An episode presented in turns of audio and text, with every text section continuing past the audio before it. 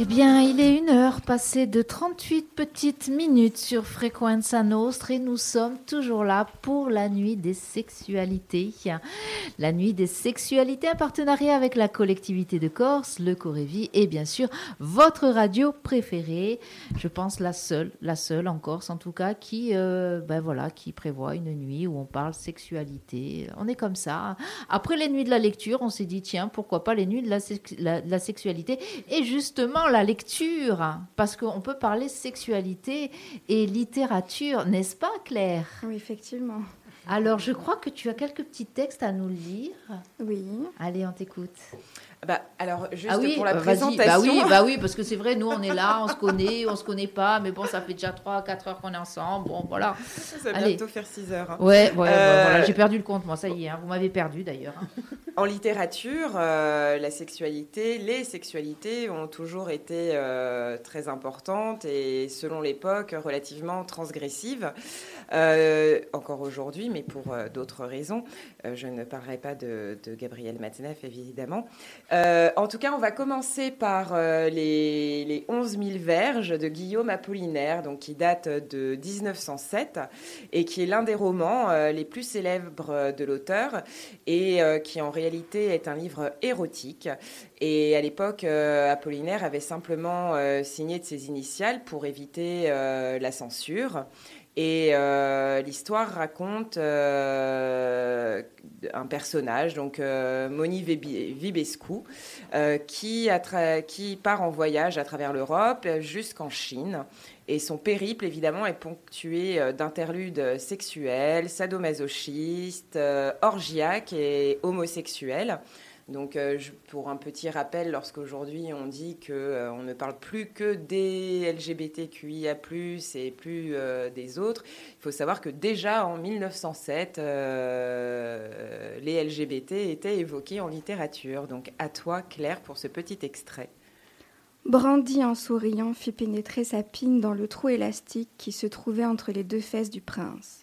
Entré là, et tandis que les trois femmes le regardaient, il se démena comme un possédé en jurant. Nom de Dieu, je jouis Serre le cul, mon joli giton Serre, je jouis Serre tes jolies fesses Et les yeux hagards, les mains crispées sur les épaules délicates, il déchargea. Ensuite, Moni se lava, se rhabilla et partit en disant qu'il reviendrait pour après dîner. Mais arrivé chez lui, il écrivit cette lettre. Mon cher Brandy, j'en ai assez d'être enculé par toi, j'en ai assez des femmes de Bucarest, j'en ai assez de dépenser ici ma fortune avec laquelle je serai si heureux à Paris. Avant deux heures, je serai parti. J'espère m'y amuser énormément et je te dis adieu. Merci. Excusez-moi, parce que Sabine vient de me passer un document qui, qui m'amuse quand même un peu beaucoup.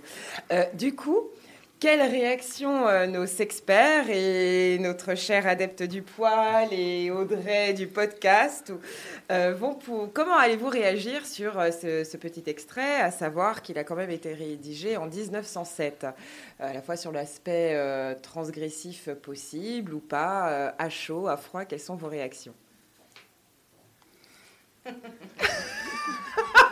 Plus aucune à 1h42 du matin.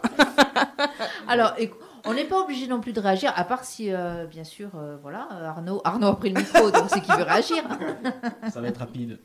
On a beau retourner la sexualité dans tous les sens, en long, l'étudier et tout, ça a toujours existé et ça existera toujours. C'est tout. C'est un joli Tout jeu de mots, ça. hein. Retourner Voilà. dans tous les sens. Qu'est-ce que tu entends par là? Il faut relire le texte. Non, mais c'était lu avec beaucoup de douceur et du coup, ça, ça y a aucune vulgarité euh, dans, dans la lecture. C'est fort agréable. Mais ce qui est intéressant aussi, euh, enfin, par rapport à, la littérature, c'est de s'apercevoir comment euh, la sexualité était abordée déjà à l'époque, avec des mots eh bien qu'on pourrait qualifier de crus. Même maintenant, au XXIe siècle. Donc, on peut imaginer à l'époque comment ces mots étaient perçus. Euh, ça a dû faire du bruit, ça a dû faire beaucoup de bruit. On s'aperçoit que quand on regarde un peu l'histoire de la littérature, tous ces, tous ces livres qui étaient à l'époque censurés parce que trop violents, parce que trop sexués, sexuels, eh bien maintenant ça paraît un petit peu de la gnognotte, pardon, hein, mais on a vraiment... Il y, y, a vraiment quand même une évolution. Hein. Un autre petit extrait, Claire, peut-être? Allons-y. Alors Claire va continuer quand même pour la présentation avec euh, Querelle de Brest qui a été écrit par Jean Genet. Donc là, on passe 40 euh, ans, on arrive en 1947, juste après la Seconde Guerre mondiale. Et euh, bon, Jean Genet, évidemment, a une plume incisive et crue. Et Georges Querelle, bel homme viril, raconte son arrivée à Brest et enchaîne les ébats avec d'autres hommes comme le lieutenant d'un bateau, un policier, un tueur ou encore un patron de bordel. Et le livre est animé par euh, un pari. Donc en gros, quand il gagne le pari, c'est un jeu de dés. Hein, euh, quand il gagne le pari au dé, euh, il couche avec la patronne de l'établissement. Et lorsqu'il perd le pari, eh bien, il doit se soumettre au mari de la patronne. Vaguement, il était reconnaissant à Norbert de le protéger en le couvrant. Une légère tendresse lui venait pour son bourreau.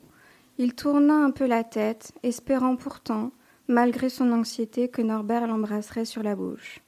Mais il ne put réussir à voir le visage du patron, qui n'éprouvait aucune tendresse à son égard, n'imaginait même pas qu'un homme en embrassait un autre. Silencieusement, la bouche entr'ouverte, Norbert besognait comme une œuvre importante et grave.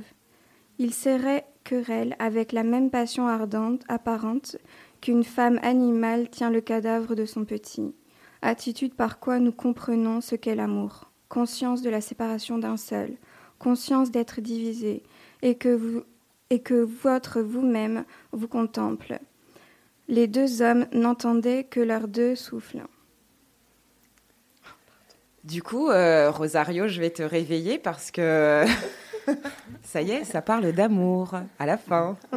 Je ne sais pas si tu as entendu, euh, mais du coup, euh, attitude par quoi nous comprenons ce qu'est l'amour, la conscience de la séparation d'un seul, la conscience d'être divisé et que votre vous-même vous contemple. Alors, c'est quoi l'amour, euh, Rosario Carl, à 1h45 du matin? À 1h45, plus rien du tout. Ah, c'est dur, hein ah, C'est dur, dur. Hein Et demain matin, j'ai deux enfants qui m'attendent à la maison. C'est quoi l'amour? Moi, sinon, je peux vous suggérer une chose. Alors, tu peux essayer de répondre, Rosario, et après, on peut juste lire. Hein. Hein vas-y, vas-y, vas-y. Non, non, mais vas-y, vas-y. Sinon, et après, on, juste, on lira. Hein. vas-y, Rosario. Tu toi. Mais l'amour, euh, pour moi, c'est pouvoir être face à la vulnérabilité de l'autre euh, et la respecter, en sachant que pourrait avoir le pouvoir de faire du mal et choisir de ne pas faire du mal et juste euh, de respecter, de rester présent et d'accompagner. C'est beau, c'est beau l'amour. C'est hein. magnifique ce que tu sais dire quand tu te réveilles. Merci. Ah, voilà, c'est bien. Eh bien, moi, moi j'aimerais juste, si tu permets, euh, Paul, juste un petit extrait d'un livre que j'adore. Voilà, c'est L'amant de Lady Chatterley. Il faut savoir que ce livre donc, a été écrit par euh, Lawrence, hein, voilà, qui était un homme et qui euh, eh bien, a été euh, taxé de pornographe à l'époque, justement pour avoir écrit euh, ce livre.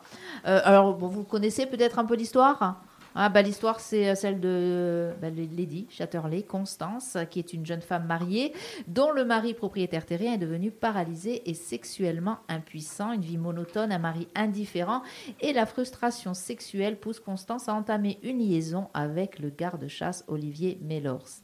Voilà, donc il y a un petit extrait, moi, que j'ai bien aimé, entre autres, hein, parce que y a, le, livre est sympa.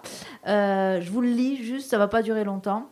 Alors que son corps était tout ouvert et doux et criait doucement comme une anémone de mer prise dans la marée, criant pour qu'il revienne encore et la fasse jouir, elle. Elle s'accrochait à lui perdu dans la passion et il ne se retira pas tout à fait d'elle et elle sentit le doux bourgeon qui remuait en elle. Alors tout ce passage-là, c'est quand, euh, ben, en fait, elle découvre hein, pense qu'elle découvre simplement euh, ce qui est l'amour charnel.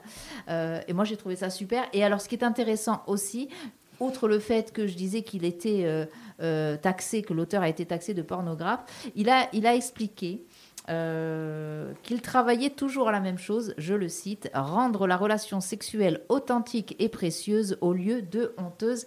Ça revient à ce que disait notre ami euh, Toussaint Cortitiat, qui disait effectivement, si je ne me trompe, tu ne me contrediras pas, j'espère, que euh, l'acte sexuel n'est pas sale. Voilà, la sexualité, ce n'est pas sale. Et donc, il dit aussi, Laurence, pas tout ça. Et c'est dans ce roman que je suis allée le plus loin. Pour moi, il est beau, tendre et frêle comme le moi dans sa nudité. J'ai trouvé ça super joli. Euh, alors, on va pas, parce que le temps presse, juste, on pourrait lire un extrait de ce superbe texte. Euh, je vais commencer. Et alors, je ne vous en dis pas plus. Essayez de deviner.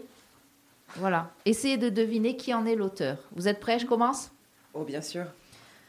Je vais essayer de prendre le temps.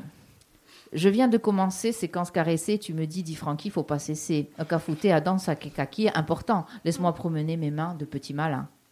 Alice, ça glisse au pays des merveilles. Bravo, Francky, je sens tes groseilles. Alice, ça glisse au pays des merveilles.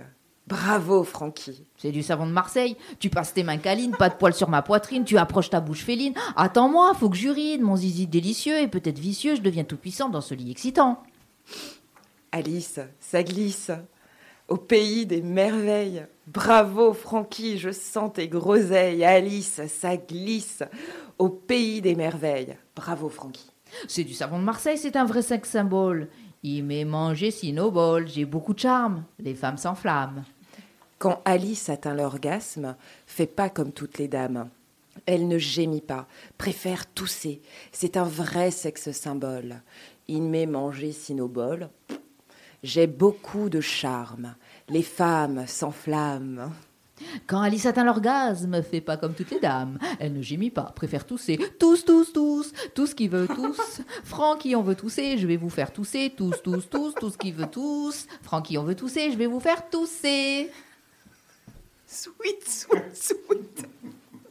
Alice, ça glisse. Sweet, sweet, sweet. Après balle là. Sweet, sweet, sweet. Alice, ça glisse. Sweet, sweet, sweet. Après balle là.